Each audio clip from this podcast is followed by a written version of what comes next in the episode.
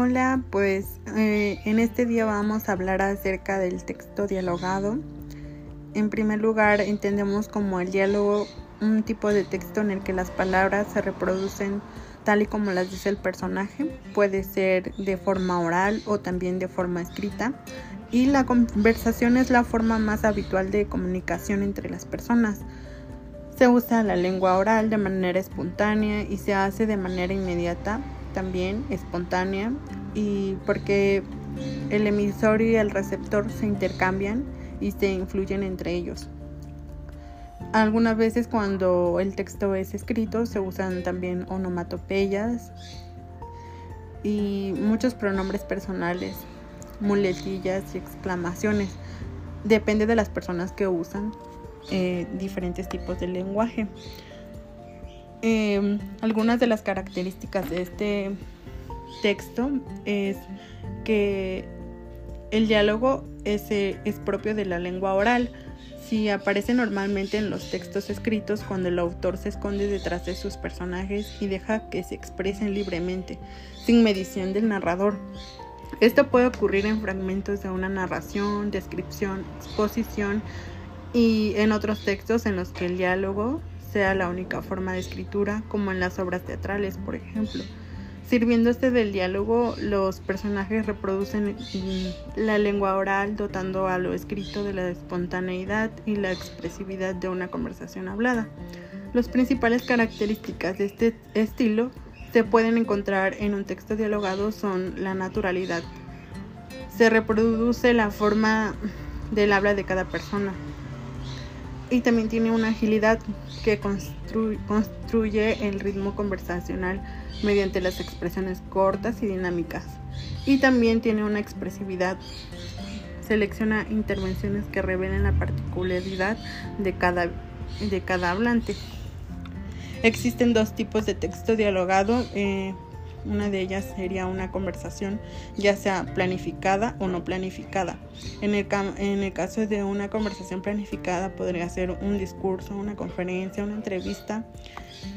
Y en el caso que no es planificada es un monólogo de una conversación eh, entre dos personas que se da de manera espontánea.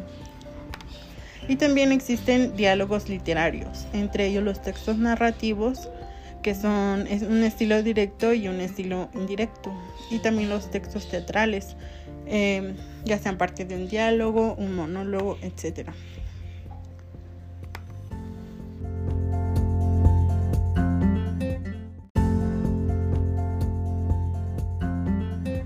A continuación vamos a escuchar el ejemplo de un texto dialogado. En esta ocasión será un diálogo planificado ya que se trata de una entrevista.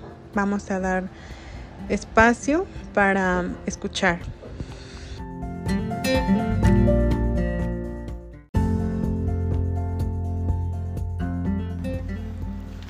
Buenas tardes, doctora Suripas. En esta tarde vamos, queremos hacerles una, una entrevista ah, para saber acerca de una dieta saludable. Eh, sí, claro, con gusto. Ah, muy, muchas gracias, muy amable. Eh, empezaremos con la entrevista. ¿Cómo llevar una dieta saludable? Bueno, todos los años tras las navidades llega el momento en el que todos revisamos en qué agujero nos abrochamos el cinturón. Entonces es ahí cuando nos damos cuenta de la importancia de llevar una dieta saludable y nos hacemos más conscientes. Oh, qué interesante. ¿Y por qué es bueno acudir a un nutricionista en vez de buscar soluciones por nuestra propia cuenta?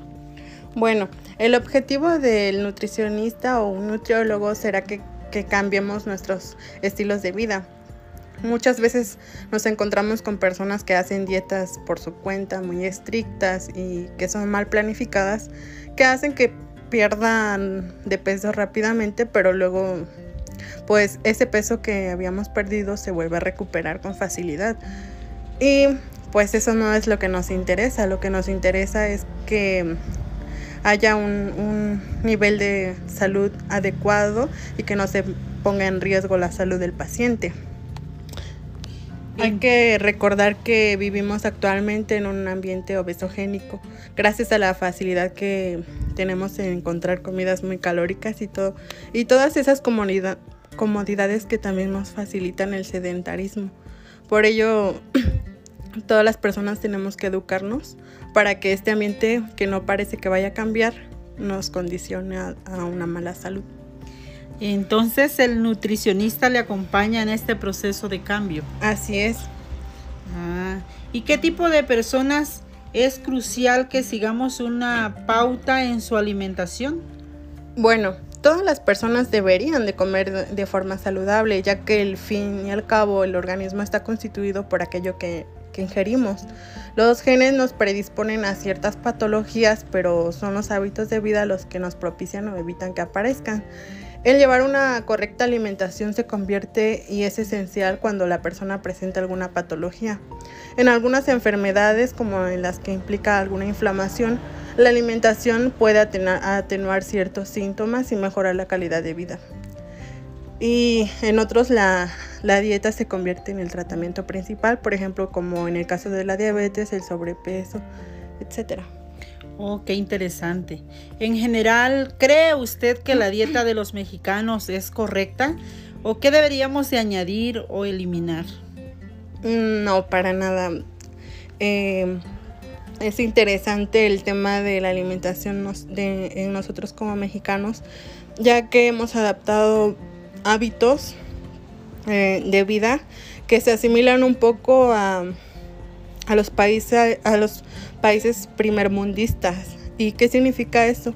Pues que hay un nivel de actividad mucho más bajo, aparte tenemos acceso a alimentos eh, rápidos, pero que son muy malos para la salud, con, en contenido alto de grasas saturadas, y eso es lo que en general la dieta de los mexicanos contiene mucho, muchas grasas saturadas y pues se ha ido perdiendo la costumbre o el hábito de consumir cereales saludables. Y yo creo que eso es lo que deberíamos eh, añadir, el consumo de, cereales, pero que sean cereales saludables. Y en ese caso pues disminuir el nivel de grasas saturadas o cambiarlos por, por grasas saludables. Ah, muy bien, qué interesante. Entonces, ¿qué peligro existen en las dietas que podemos encontrar en internet o en otros medios? Ah, bueno, existen muchos peligros. Eh, en primer lugar, las dietas que, que encontramos en internet generalmente son eh, hechos por personas que no tienen eh, algún algún conocimiento acerca de nutrición. Sobre todo destacaría dos características.